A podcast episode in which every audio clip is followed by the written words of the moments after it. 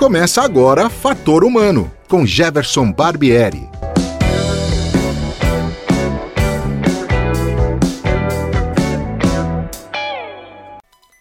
Olá, hoje é dia 13 de outubro e o Fator Humano está no ar.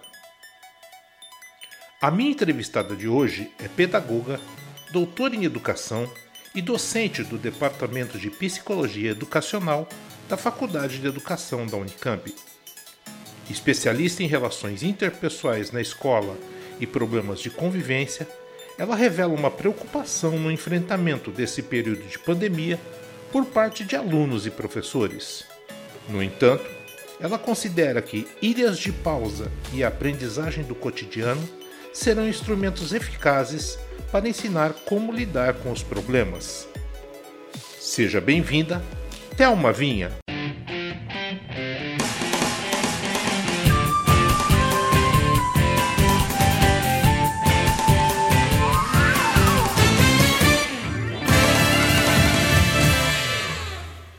Eu que agradeço. Para mim é uma honra ter a oportunidade de conversar com você, de alguma maneira trocar ideias nesse programa que tem tido cada vez mais repercussão e que trata de temas tão relevantes. Obrigado, professora. Thelma, é, eu queria falar um pouquinho com você é, para a gente começar. É, assim, o mundo virou de ponta cabeça, né? Nos últimos nove meses nós tivemos é, tudo que a gente não não tinha experimentado antes, né? Esse eh, confinamento, essa volta para dentro de casa, essa coisa de não sair muito, eh, evitar aglomerações, enfim, tudo que eh, foi pedido para que as pessoas fizessem para que a coisa não desandasse mais. como é que estão essas relações? Como é que as pessoas estão sobrevivendo dentro de casa? É, dentro de um cenário onde muita gente, sei lá, muita gente perdeu emprego, muita gente teve salário reduzido, é, às vezes não tinham, as crianças não tinham nem equipamento para poder acompanhar uma aula direito, uhum. enfim. Uhum. Tenta falar um pouquinho sobre isso, Thelma. Então, é, a gente ainda está com uma, uma, pandemia em curso, né? Não é uma coisa que nós acabamos, a gente ainda está vivendo isso. E como você coloca de uma maneira muito clara, é, todo mundo teve que se adaptar em poucos dias a reorganizar espaço, rotina, para, por exemplo, os, os, filhos terem aula online, certo? Então, assumir serviço doméstico e, e até cuidado para a saúde, uma preocupação que a gente não tinha, por exemplo, de lavar compra, de tirar roupa para entrar em casa, de usar máscara, um afastamento de pessoas queridas, né? Então, ao que você trouxe, o aumento da vulnerabilidade, queda de rendimento, e tudo isso, sem dúvida alguma, ele é, são pessoas, as famílias, elas acabam é, vivendo num contexto de medo, assim, de incertezas. Então as coisas não são mais previsíveis, né? Então isso vai gerando na convivência de uma família, por exemplo, dificuldade de autorregulação e autopercepção. O que, que é isso? De repente eu estou mal-humorada, eu estou irritada, e eu nem percebo que eu estou mal-humorada, irritada, nem percebo que eu estou gritando, que eu estou falando num tom de voz impositivo. Eu não percebo, por exemplo, que minha resposta está sendo rude, tá certo? Então, isso dificulta essa autopercepção, inclusive a autorregulação. É, a autorregulação, ela está muito ligada a eu querer manter uma relação, a ter determinados valores, por exemplo, que na hora me regula, mesmo eu com raiva, eu vou respeitar o outro mas os estudos indicam que quando você tem uma relação muito estável, é muito comum você não ter o cuidado, sabe, uma relação privada intensa, porque assim, ninguém fez um contrato de casamento de ficar 24 horas por dia, entendeu? De conviver todo mundo na mesma casa. Então, é, é muito difícil essa autorregulação das minhas irritações o tempo inteiro. E isso gera, então, aumento da irritabilidade, de conflito e de problema nas relações. Os estudos nessa área, que são recentes, têm indicado um estresse constante. Então, é, você está o tempo inteiro lidando com os estresses, e também uma das consequências tem sido aumento de consumo de álcool, principalmente em homens, mulheres também, mas principalmente em homens, após os 30 anos de idade.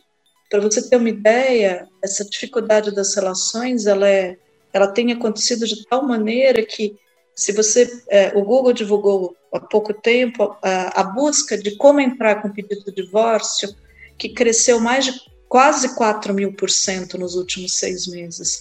Então, ao mesmo tempo, assim, é, no, no, Google Trends, ele aparece o pedido de divórcio online gratuito, como divórcio digital, com um aumento de mais de 5 mil por cento de buscas.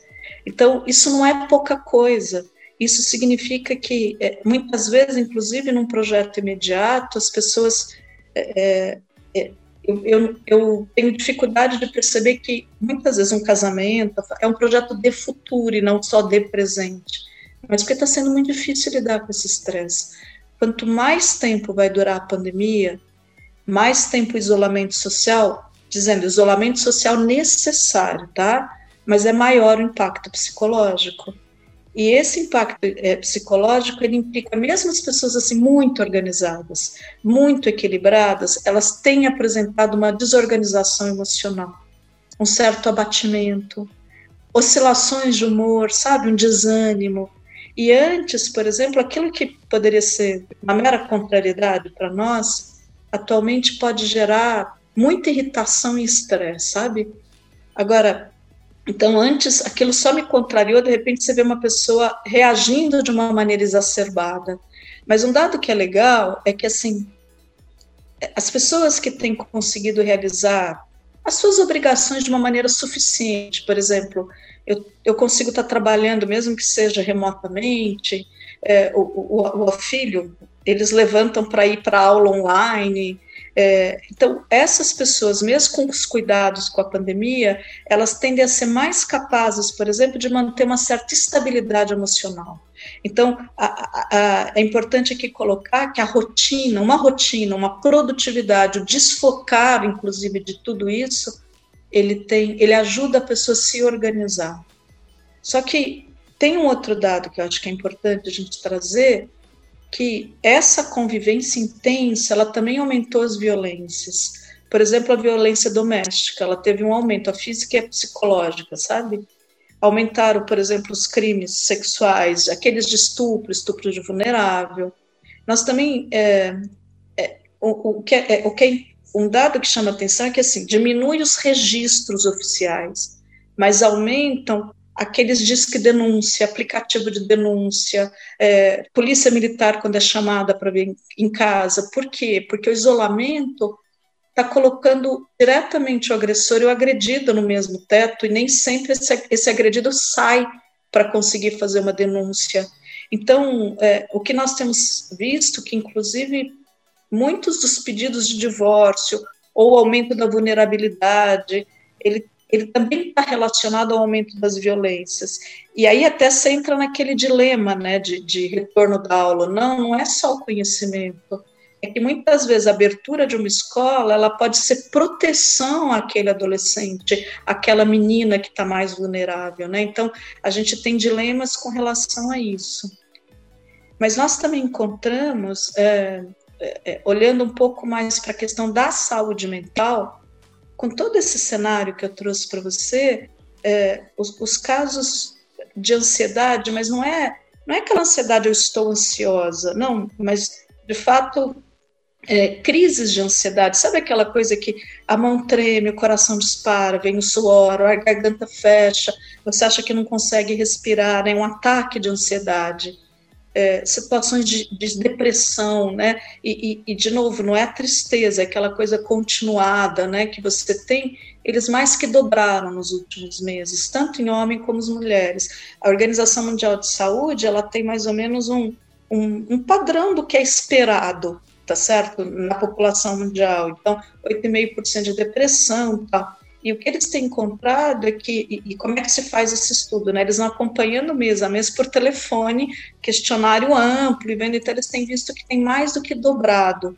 Só que as mulheres, elas são muito mais propensas a sofrer com ansiedade e depressão durante a pandemia do que, por exemplo, os homens, né? Mas que tipo de mulher, né? O que sofre mais? Principalmente aquelas que estão trabalhando ou remotamente ou mesmo fora, porque elas têm se sentido ainda mais sobrecarregadas, porque elas acumulam as tarefas domésticas, mas os cuidados com o filho, sabe? E, e é interessante porque assim existe o que a gente chama custo emocional. Esse custo emocional ele está muito ligado assim a gerir conflitos. Então a família está convivendo intensamente, tem, aí tem um que não está bem, e você vai lá olhar para esse, ao mesmo tempo tem outro que está te chamando porque está com fome, e aí você tem que ajudar na tarefa escolar, aí você tem que atender uma solicitação, aí o outro está mal-humorado na mesa, e você vai lá administrando aquele conflito. Então, isso gera uma fadiga pelo cuidado. É, é, aquelas mulheres que precisaram sair de casa, inclusive para trabalhar, porque tem essa necessidade, elas também trazem muita preocupação de estar tá contaminando as pessoas da família, até porque muitas vezes eles, ela mora com outras pessoas de risco. Então, eles têm encontrado nesses estudos muito mais uma. É, um, as mulheres como sendo mais afetadas por tudo isso do que os homens, né?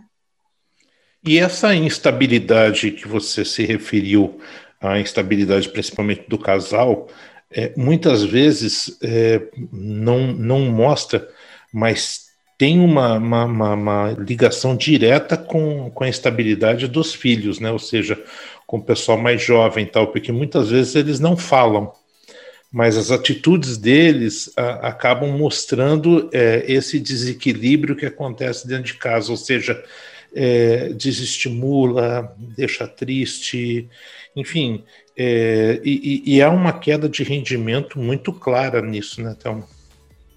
É, fez, sua colocação foi muito precisa, né? Porque assim, tanto criança como os jovens, eles perderam o espaço de lazer e eles tiveram uma forte redução do convívio, não só com os parentes que eles amam, às vezes da avó, que é aquela pessoa tão querida, sabe? Mas também com os colegas. E aí isso pro, pode provocando com o tempo independente da estabilidade familiar, ainda mais quando você tem esses conflitos intensos em casa, né, esse estresse, mas isso tem provocado, por exemplo, com esses, esses crianças e jovens, um sentimento de não pertencimento. É como se essa rede de amigos fosse diminuindo, sabe? Cada vez mais vai diminuindo. Mesmo que seja online, ela vai diminuindo. Gera solidão. E, e por exemplo, com os pequenininhos, é, tem se visto é, o que a gente fala, acontece com os jovens também, mas um aumento da inabilidade social. Porque, por exemplo, eles vão ficando cada vez mais com vergonha, se esconde atrás do pai quando vai, por exemplo, encontra alguém para conversar, se esconde atrás da mãe. Porque a habilidade social, tanto de jovens como das crianças, mas as crianças são mais impactadas no desenvolvimento, ele, ele tem muito a ver com essa, essa questão de eu ver a reação do outro de eu ser incentivada a lidar com uma situação, de eu ser estimulada a falar com outro, de ver, por exemplo, o sentimento que o outro tem a partir daquilo que eu fiz. E, e eles não estão vivendo nada disso, porque eu desconecto, conecto, entendeu? Então isso gera um problema é, de, de. É, a gente fala assim, a criança pequena, ela inclusive é aquela que é, ela apresenta resiliência melhor, ela tem uma capacidade de se organizar melhor. Mas os adolescentes, mas elas são mais impactadas em desenvolvimento. Já os adolescentes, eles são mais sensíveis a esse estresse por causa de razões, por exemplo, hormonais, psíquica, e eles respondem ao estresse de uma maneira mais exacerbada, o que pode desencadear um desequilíbrio maior, né? Então, o, o, o impacto decorrente desses por exemplo, o momento que a gente está vivendo, ele traz alguns efeitos psicológicos negativos, por exemplo, a ansiedade, como você mencionou. E essa ansiedade, ela tem formas diferentes de manifestar. Então, é o choro fácil da criança, é uma conduta mais agressiva do adolescente, autolesões, a gente tem visto um aumento de autolesões, sabe quando você eles se eles cortam, por exemplo, os braços, cortam áreas em que não são vistas, né? É, por exemplo, perto da virilha, na barriga, então eles estão sempre de casaco, porque isso traz um certo alívio, ajuda, tem uma série de razões, né?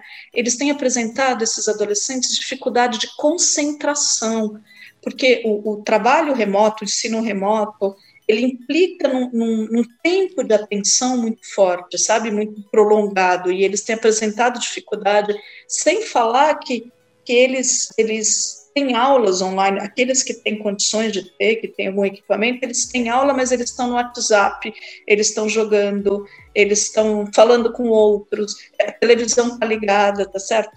Então, tem se visto também um aumento da irritabilidade, do sentimento de tédio, as perturbações no sono. e transtornos de humor. Saiu uma pesquisa no final de julho, agora, que foi feita com mais de mil crianças e jovens, mais ou menos de uns 6 a 18 anos, e eles faziam entrevista com os pais das crianças, tá? E, e, essa entrevista era sempre feita, é feita em vários meses, eles vão acompanhando, né? E o que, que eles têm encontrado? Primeiro que a falta de motivação, ela tem aumentado. E nós tínhamos em, em junho, maio, junho, mais ou menos uns 45%, você pega julho, você já tem mais de 50%. Então, é, a falta de motivação dos jovens tem aumentado, eles também têm encontrado de uma maneira muito forte uma dificuldade para manter a rotina, para se organizar eles têm apresentado tristeza e irritação. Se você pega o dado desse estudo, mostra que 74% das crianças e jovens, segundo a percepção dos pais, tá, se sente triste, ansioso ou irritado. Então, só que por outro lado, tem também uma certa beleza, né? Porque mesmo com as dificuldades, é, tem se identificado uma grande disponibilidade, por exemplo, desses estudantes, desses jovens, para ajudar de alguma maneira. E como é que eles fazem isso, né? Eles usam muito as redes sociais para apoio mútuo entre eles. Um cuida do outro, fala do colega, daquele que está mais vulnerável. Eles também conscientizam sobre a pandemia, eles também estão dando conselho para os amigos. E, e, uma coisa que a gente, inclusive, brinca que é uma rede de ajuda clandestina na tarefa, né? Sabe, hum. clandestina, entre aspas, porque as provas são feitas coletivamente. As tarefas são feitas coletivamente, não porque a escola quer, né, mas porque eles criaram toda uma rede de, então um faz posta, faz a prova, está no WhatsApp, e, e, isso pode ser usado para o bem, não, não no sentido de negativo, tá certo? É, mas, mas esse, esse, é, esse, esse processo, assim, até de, de adoecimento psíquico, entre aspas, ele vai interferir no aproveitamento cognitivo, como você colocou antes, né? Então, é, quando você está falando de trabalho remoto ou de educação escolar remota, a gente percebe claramente que tem uma, com o tempo uma confusão mental, uma diminuição de rendimento, um comprometimento da eficiência. Então, muitas vezes o desânimo, a fadiga, ela acaba superando mais esse, o, o, esses momentos, né? E, e é óbvio que isso vai interferir, né? Isso é complicado porque, na verdade, você está formando uma nova geração. Quer dizer, é, as gerações vão, vão passando, vem outras, tal, mas à medida em que você vai perdendo a mão com uma determinada geração, você vai tendo dificuldade para construir um futuro um pouco melhor para essas pessoas, não? É, eu acho que sim e não, sabe por quê? Porque eu fico pensando assim, a gente é, essa geração, as gerações envolvidas nessa pandemia nunca tinham passado por isso, jamais. Isso é algo novo para nós, inclusive novo no sentido da quantidade de informações, do papel da ciência que está acontecendo. Então, eu acho que tem, tem essa questão é, muito forte presente, mas é, e de repente isso pode mudar a minha concepção de sociedade. É, é eu, eu conversei com as minhas filhas, por exemplo, que na época do nazismo, o que, que Anne Frank fez para sobreviver? Né? No fundo, uh, eles ficaram vários anos presos num sótão. O que, que, é, o que, que no fundo está sendo pedido para nós, para nós sobrevivermos? Qual é o uhum. nosso sacrifício para isso? Então, eu acho que enquanto a gente conseguir manter a vida, e ao mesmo tempo, mais do que manter a vida, essa ideia mesmo que eu vejo, acho que da solidariedade, sabe? Que eu acho que está muito forte, né? Então, é, esse outro tipo de aprendizagem, eu acho que é fundamental. É, não é uma, é uma geração que você pode dizer, ela está comprometida por esse lado, mas tem outros lados.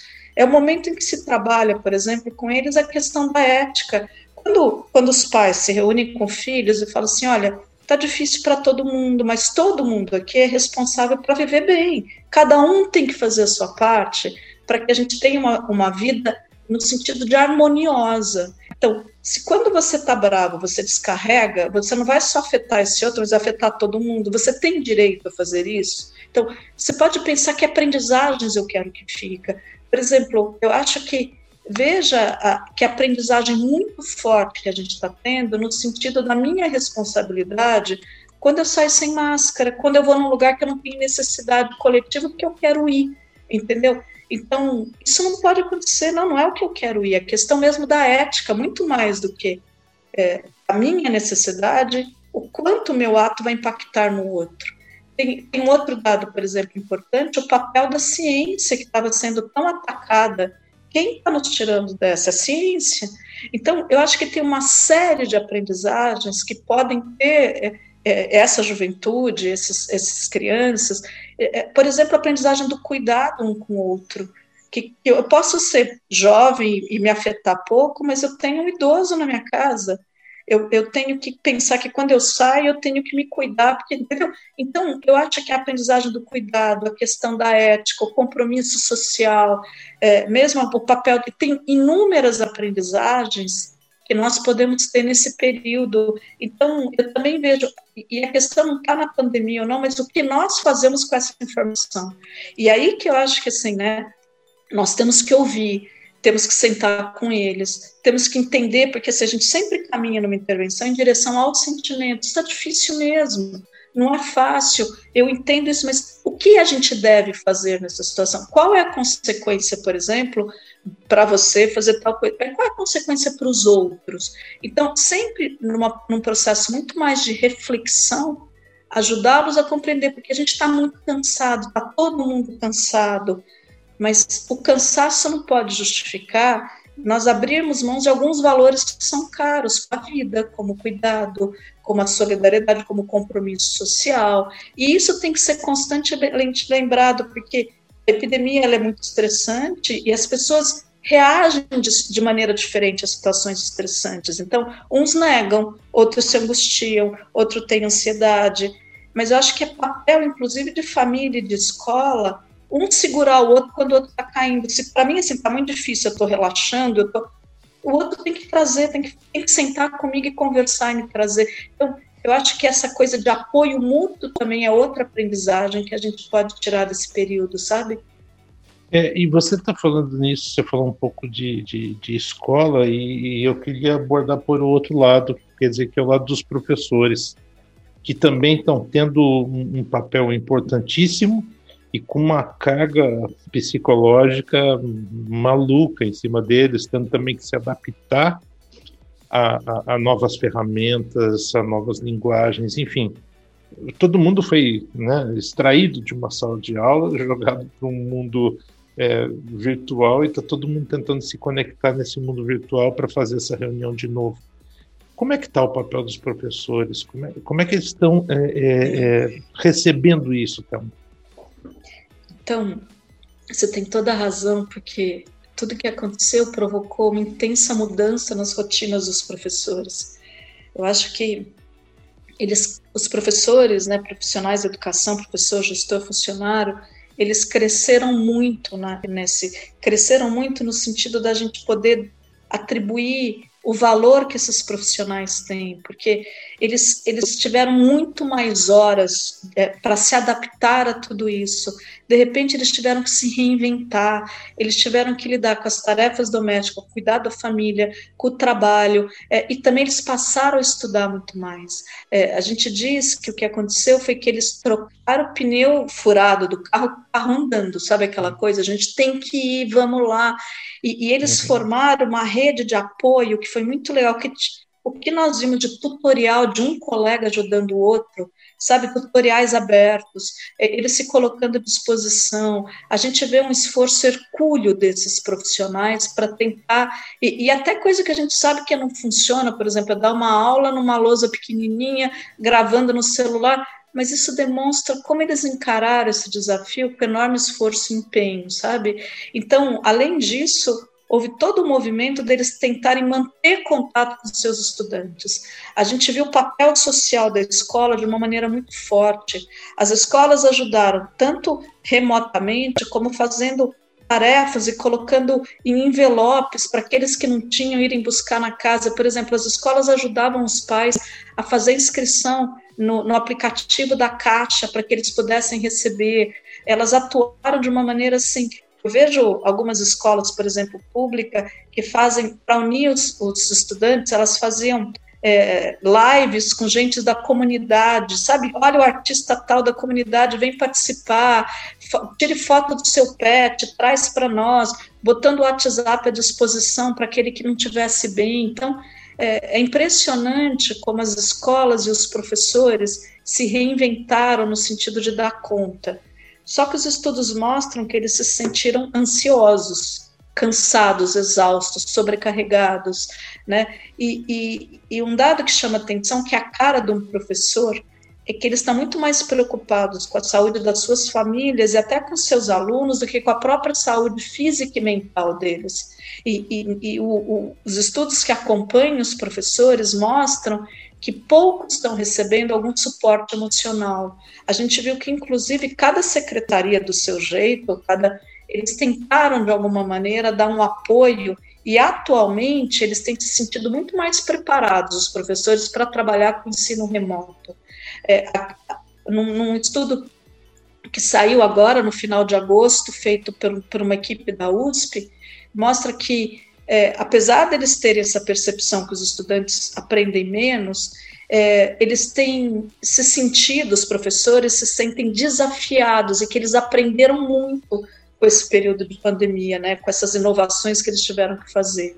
E eles também têm se sentido mais apoiados pelos processos formativos, eles já se sentem menos inseguros como eles estavam no começo. E eles também acham que tudo isso que aconteceu, no futuro, vai melhorar a atuação dele como docente. Então, ele acha que isso, depois do período de pandemia, eles vão ter.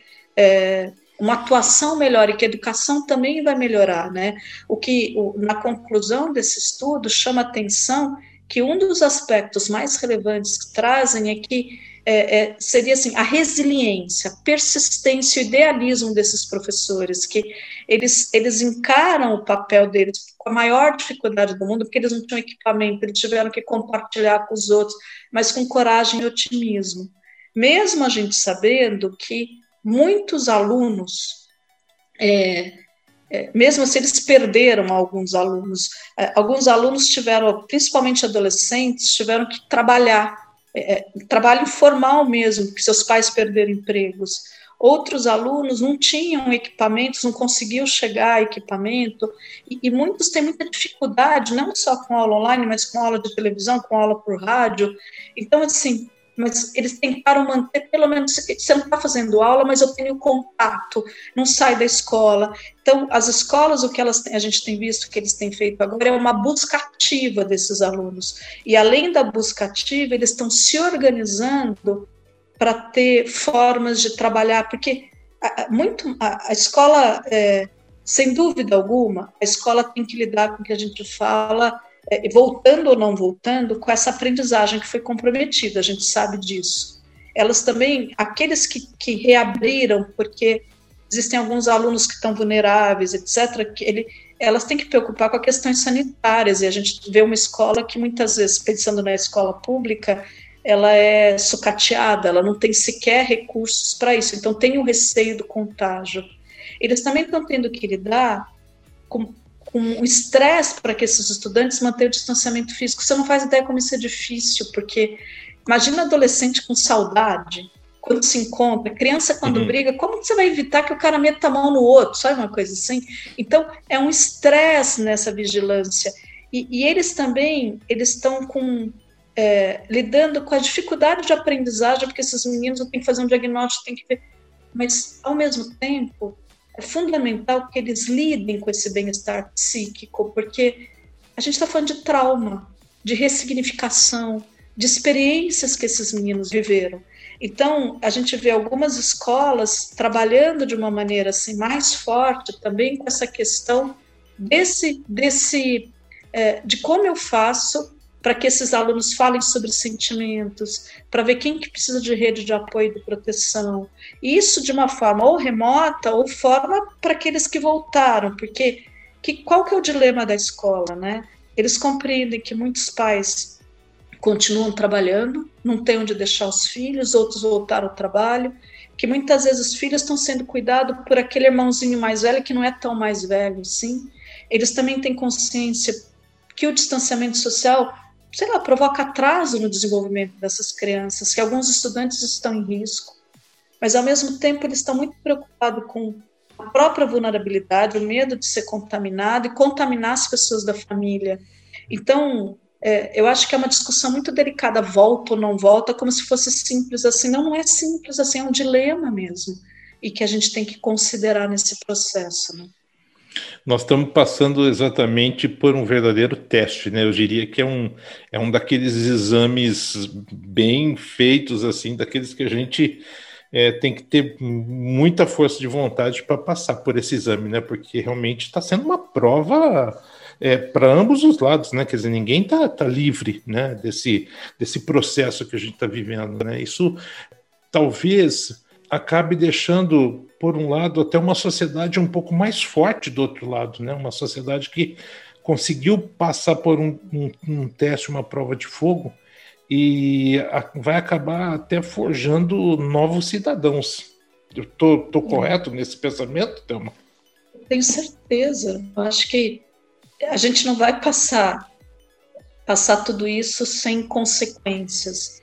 E, e eu acho importante que essas consequências é, façam com que nós sejamos é, melhores e não piores, né? E, porque outra coisa que a gente vê muitas vezes é exacerbar o egoísmo, exacerbar o individualismo, cada um pensar em si mesmo, né? Então, eu acho que é aí que eu acho que entra um papel muito importante da escola, porque a escola precisa de uma intencionalidade para discutir essas questões. Então, me preocupa muito quando a discussão que tem sido feita é com, só com aprendizagem curricular, né? Eu acho que não, eu acho que agora é hora de, de nós discutirmos não só a escola que queremos, mas qual sociedade nós queremos.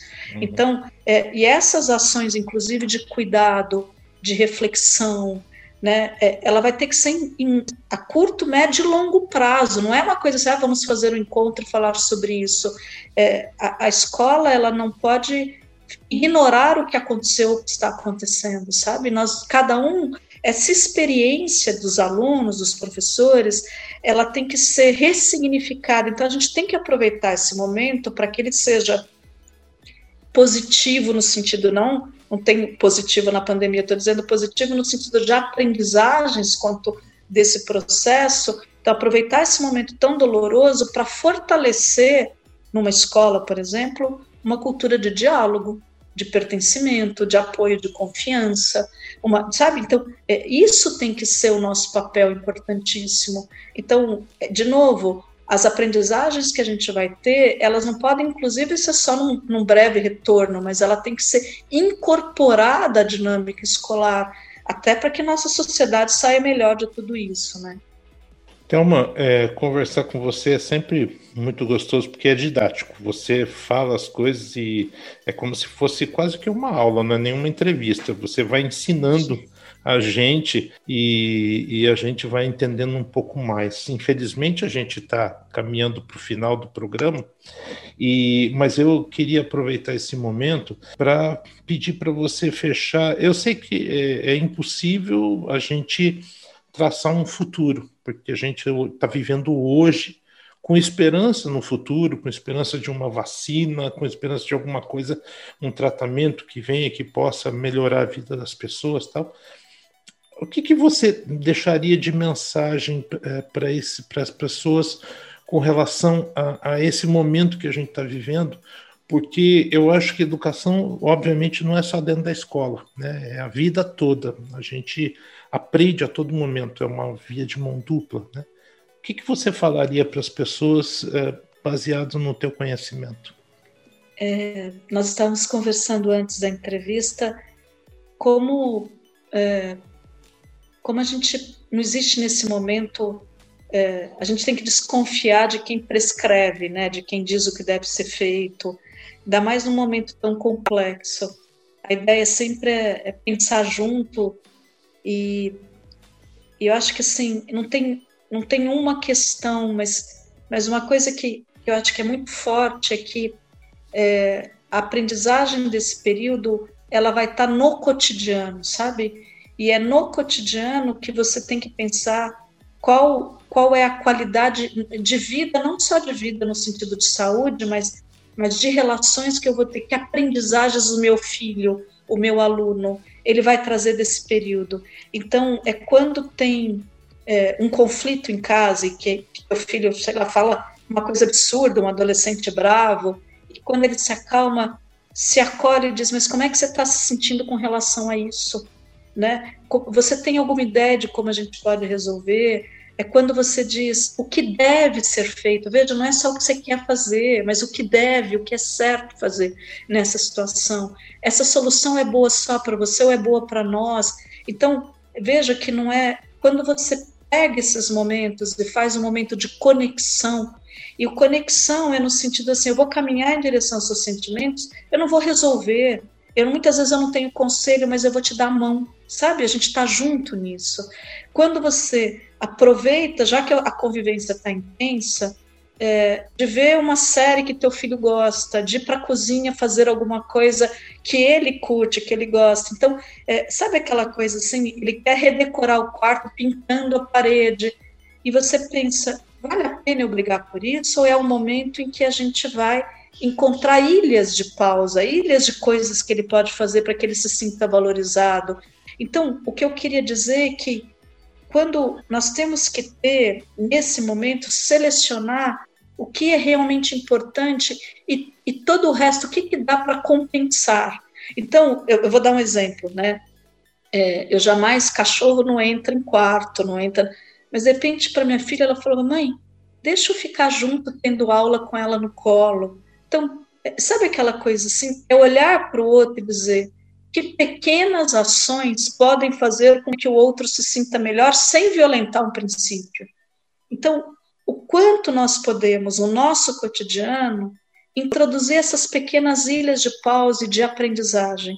Então, se fosse dizer, eu não tenho nenhuma é, é, sugestão ou, ou, reflexão só com relação à sociedade, mas é, é que eu acho que a ética, o cuidado, o bem-estar, ele vai estar tá muito nas relações do cotidiano. E ele vai estar tá também autocuidado, por exemplo, porque a mulher, que o homem precisam ter o autoconhecimento do que eu gosto, do que eu não gosto, sabe aquela coisa assim dele ele olhar para si no sentido até de julgar menos, saber que não vai dar conta, que eu preciso dar um jeito de fazer uma atividade física, uma caminhada para que eu tenha um equilíbrio, que eu preciso, por exemplo, é, ter ilhas de pausa, então eu preciso às vezes é, ir para a cozinha sozinha, ouvir música, ler, montar quebra-cabeça. E isso eu também tenho que ensinar meus filhos a fazer. Então, eu, eu queria trazer uma ideia de que eu vejo que a aprendizagem que você fala, ela também está no cotidiano. E é nesse momento que nós vamos ensinar essa nova geração como é que enfrenta um problema grave. É nesse momento que a gente está ensinando essa nova geração como é que se lida com estresse, como se lida com restrições, como é que se lida com o outro. E isso vai se dar no cotidiano. Falei demais de novo, né? Me desculpa. Não, não, não, não, Nunca, nunca é demais. Quando tem conteúdo, nunca é demais. E eu acho que nós nunca tivemos. Nunca, talvez fosse uma palavra muito forte, mas a gente está tendo uma verdadeira oportunidade de exercitar a palavra né, coletivo no seu, no, na sua amplitude, né? Ou seja, olhar para o outro, né? O, o que é bom para a coletividade, né? Também é bom para mim, né? E, e, acho que mais do que eu esqueci, esse mais do que o coletivo das relações próximas é como nós podemos ajudar aqueles que estão precisando mais do que nós, mais vulneráveis e, e tem que envolvê-los nisso, sabe? A gente não está sozinho em termos de sociedade, isso precisa ser considerado nas ações. Thelma, muito obrigado, obrigado mesmo pela tua gentileza, pela tua disponibilidade de estar conversando comigo aqui para o Fator Humano. É certamente mais um programa que enriqueceu muito e que é, vai ajudar bastante gente a pensar e a refletir sobre isso e quem sabe a gente vai melhorando um pouquinho, um tijolinho por dia, a gente vai melhorando a nossa vida, a vida em sociedade, em família, enfim. Muito obrigado mesmo, viu? Eu que agradeço. Foi uma conversa muito gostosa, foi um prazer, uma, uma oportunidade estar aqui conversando com você. Obrigada, viu? E sempre que precisar da gente, por favor, A casa é sua, sinta-se à vontade, é só fazer contato, tá bom? Com certeza. Obrigada. Bom, hoje eu conversei com a professora Thelma Vinha, professora do Departamento de Psicologia Educacional da Faculdade de Educação da Unicamp. Falamos bastante sobre esse assunto tão importante que é educação, é, comportamento né, em tempos de pandemia. E é isso, nós ficamos por aqui. Semana que vem, certamente, voltamos com mais um entrevistado importante, interessante, com mais um assunto que a gente possa contribuir nas nossas reflexões. Um abraço a todos e até a próxima semana. Fator Humano volta numa próxima oportunidade. Até lá!